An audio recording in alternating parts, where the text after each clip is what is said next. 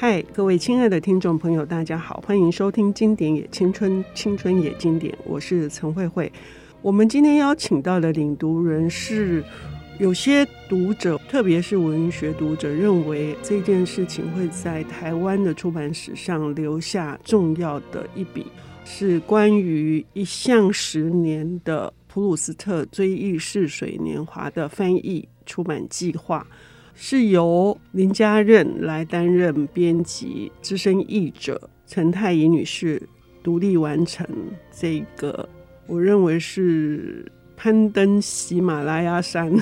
那般的困难的作业哦。由于《追忆似水年华》可能是五十二集节目都谈不完的，但我们前一集节目已经大致的说明了前面的三十到六十页对于。一般的读者来说是不需要这么样子的严酷的面对自己。其实读不懂或者是放过自己，那你就把它顺着读过去。在那个阅读的过程当中，你其实是会被普鲁斯特打开的。我们也提到了说，这个感受性以及他的写作手法上面的科学跟逻辑。但是呢，更重要的是，它在于人物上面的描写，就像《红楼梦》或者是任何一个伟大的经典，就是有这些家喻户晓的，呃，这个人物设定在里面。那普鲁斯特他不是设定的，他这是一个自传性色彩很浓的作品，所以要请两位分别。像我自己就是最喜欢那个勒格朗丹，哈，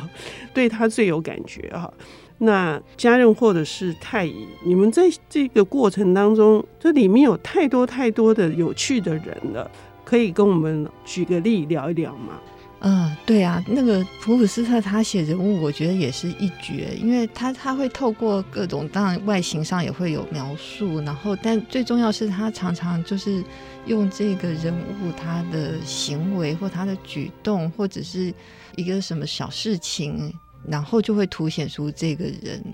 的一个特色。然后在翻译的过程中和阅读过程中，我就很喜欢看每一个人，他们都有一些很鲜明的。个性哦，即使是小小的人物，或是看起来不起眼的角色，比方说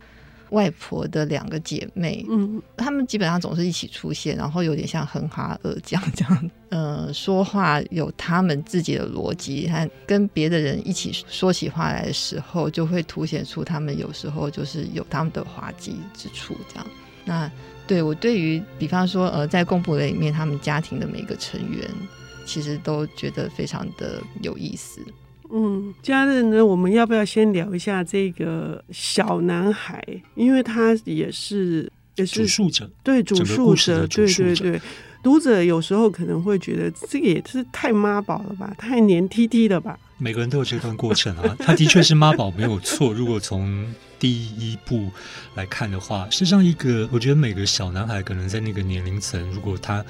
我们只要仔细读，你会发现他没有同年龄的小孩子在他们家庭里头，嗯，所以你可以想象一个小男孩在那样子满屋子都是成人的世界里头，他处于什么样的心境状态？第一个，他可能相当的孤独；第二个，他也可能相当的成熟，因为他周遭全部是大人，那个互动是非常成人世界的。那成人世界的互动，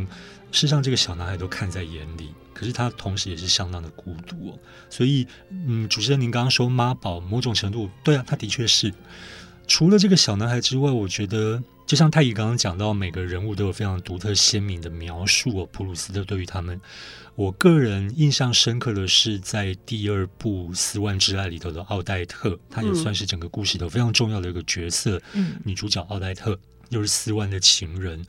他让我印象深刻的是，他讲话会带有所谓我们台湾人说的晶晶体，什么意思呢？嗯、就是你的话里头会加英文进去，就像说，您要不要来我家喝杯 cup of tea？或者是说他这个人很不 smart，对，就是太不 smart 了。就是这种，哎，你在读法文的，突然冒出一句，哎，怎么会有英文呢？可是后来我们就理解了，原来这是跟他的个人成长背景有关。因为奥黛特从小就是被送给人家，送给一个英国商人领养的，那就哦，原来是有这样的，那就合情合理。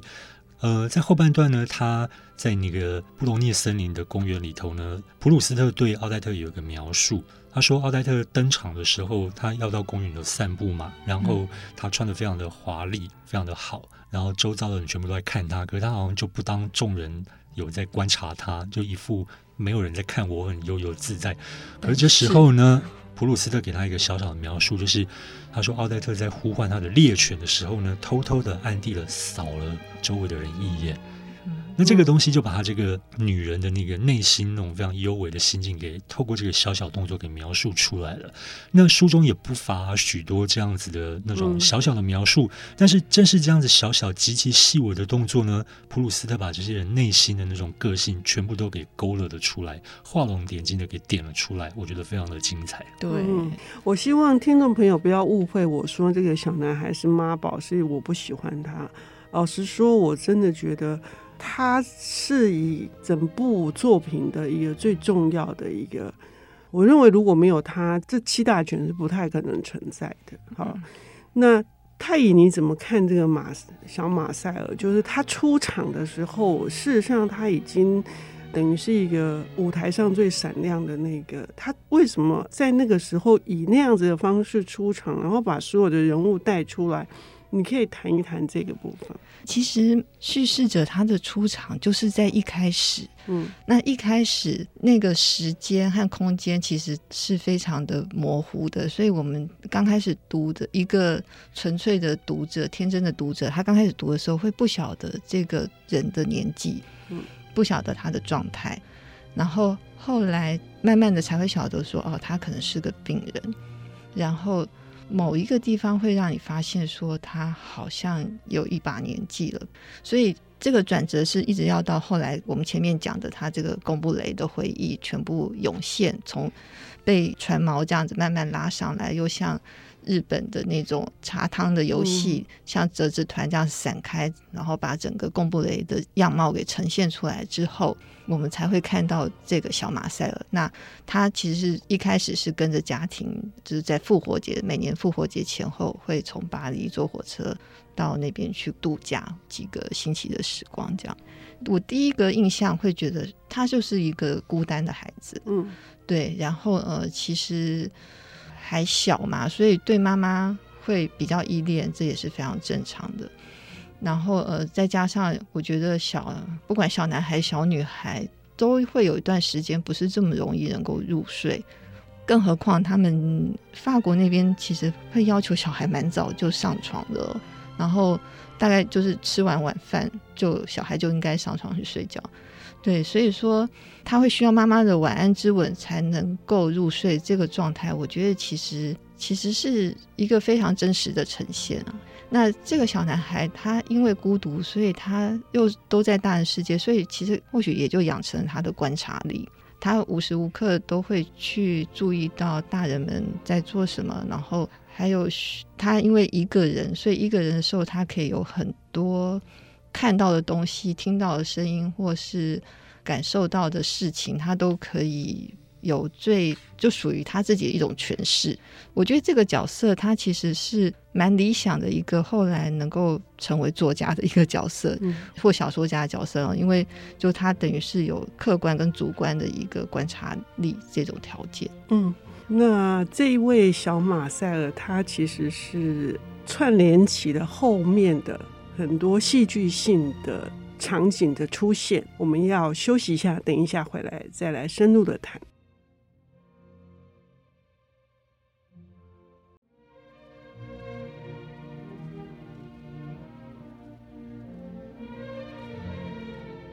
欢迎回到《经典也青春，青春也经典》。我们今天谈的这本书是普鲁斯特的《追忆似水年华》。太乙在上半段跟我们谈到了这个小马赛，我对他最深刻的印象是他很爱读书，因为就像家人说的，他孤单。他在这个书本的世界里面，不仅得到了知识，也扩充了他的想象力。第二个是他很爱散步。那他散步的这个过程当中，对于动物、植物，还有这个身边的所有的人，哈，真的觉得是非常了不起的。就是每一个印象每一个街景、每一座钟楼、每一座，甚至是桥梁，或者是任何他眼见的东西，他都可以花三页五页 去用各式各样的譬喻啊，把他的回忆立体化、具体化给我们看。尤其是另外一个手法，是经常借由别人的言语跟别人的眼光来塑造另外一个人物。其中最成功的也是要角，是这个斯万。嘉任可以跟我们聊一聊普鲁斯特怎么写斯万？斯万到底是一个怎样的人？然后斯万的爱为什么折磨他，跟奥泰特也折磨我们？富家公子。有钱人家的公子，嗯，然后继承了大片的土地，还有大片的金钱，喜欢艺术，然后喜欢的女人品味奇特，奥黛特就是其中一个例子。斯万跟奥黛特的感情，应该是我读的小说里头算是蛮奇特。如果用一个比较严重的说法，叫病态的方式来形容，啊、呃，怎么说呢？如果用年轻人说的呃方法，就是奥黛特并不是斯万的菜。嗯哦，奥黛特有她的美貌，但是那个美貌不是斯万喜欢，他甚至觉得她有点丑。起初呢，斯万对奥黛特也没有感情，反而是女方就奥黛特主动来追求他。可是呢，斯万有一天就觉得奥黛特好像挺漂亮的，因为他看到一幅画。对，他为什么会喜欢奥黛特？是因为她长得像一幅名画里头的女人。嗯，他觉得因为我喜欢艺术。然后奥黛特长得像这个画里的女人，所以我喜欢奥黛特。我们听到这边是不是觉得这个画上等号非常的奇怪？对，它就是这么奇特。可是呢，一旦这个恋情建立起来之后呢，原先的在一段感情当中的那个主跟客那种一个控制狂跟被控制狂的那个角色完全对调跟互换了。这个也就是整个斯万之爱里头非常有趣，普鲁斯特想描绘的那种人在感情关系里的那种权力。争夺这两个字有点重，但是我觉得用在这边形容还蛮蛮妙的的一个过程哦。那也就是我个人觉得是斯万之爱好看的地方，因为普鲁斯特在当中有非常多对于斯万处于那种嫉妒。占有的那种心境里头，他个人非常细腻优美的那种情绪的转折的描述，那我我自己在编辑的过程当中是相当投入的，所以非常能够理解斯万为什么那么痛苦啊。嗯嗯，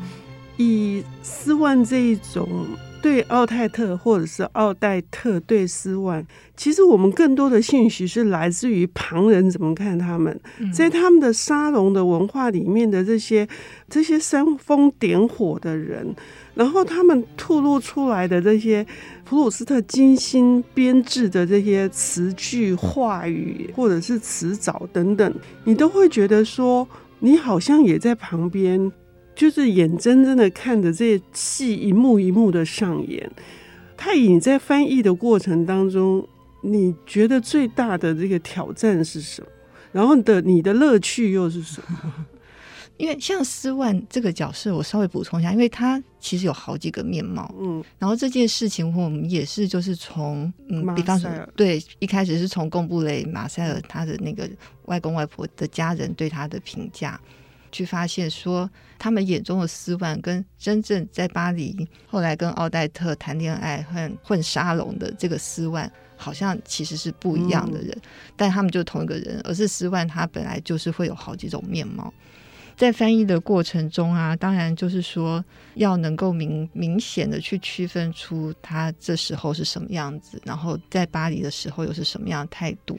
会要注意，而且还有，就像沙龙里面每一个人，他会有不同的角色，然后他们会有他们的语气，每一个人都有一种。后来这个部分也是家人其实帮了我蛮大的忙。我们在后来修稿的时候，就会要把每一个人的语气再强调一下，再把它区隔的更明显一些。这样子，整个他们在沙龙里面呈现的这些对话，然后对某一个人的批评，对某一个人的评价，就会更立体。嗯，对。那这些当然也都是挑战啊。那在整个翻译里面，当然大家都晓得说，普鲁斯特他最有名的就是句子很长，所以其实一开始的时候呢，为了让读者可能比较容易进入，因为华文要呈现这么长的句子，中文要呈现这么长的句子，其实是有点障碍。再加上他的文意又非常的稠密，就是他的长句子里面其实灌进了很多很多东西，有时候又插入了其他的描述。曾经一开始的时候是想要用拆句多一点的方式来把这个段落呢呈现得比较流畅。一开始的时候看起来是的确会觉得简洁一些，然后好像好读一些。但后来我跟家人在仔细的对稿的过程当中，会发现说拆句的方式其实会使一些重要的细节流失掉，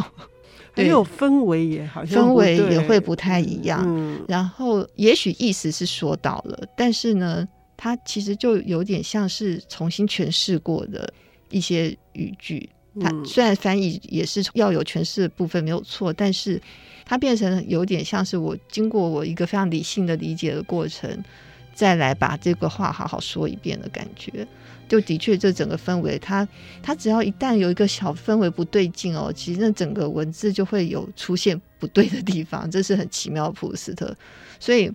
后来我们决定，就是还是应该要把句子糅合起来，也许也是用比一般语句再长一点的中文，但是标点把它标好一些。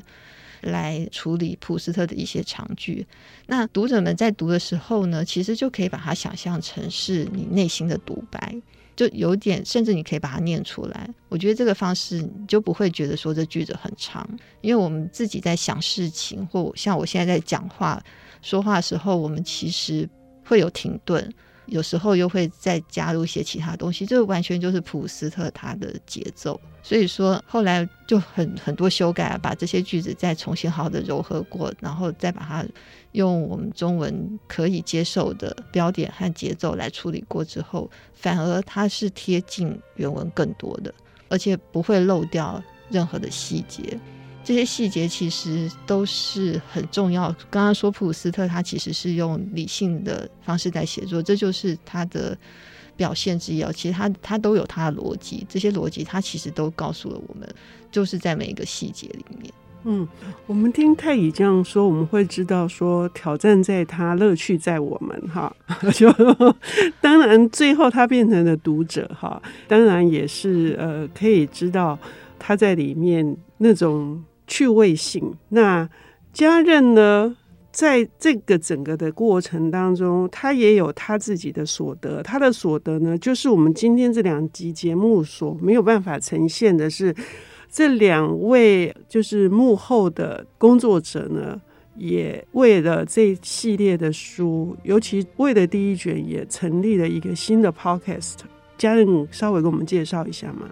节目的名称叫《时间与记忆的迷宫》，慢读追忆似水年华。那各大平台您都可以搜寻得到。那我们会用十二集的节奏呢，把第一卷的整个故事给说完。那并不是剧透哦，而是说慢慢的去分析书里头有哪些精彩的地方，或者是呃我们在里头看到了什么非常有趣的东西，更像是一种呃乐趣的分享。那真正阅读的乐趣呢，还是要让读者自己去体会的。好，非常的感谢家任太乙，谢谢，谢谢，谢谢慧姐。本节目由 IC 之音与瑞木读墨电子书联合制播，经典也青春与您分享跨越时空的智慧想念。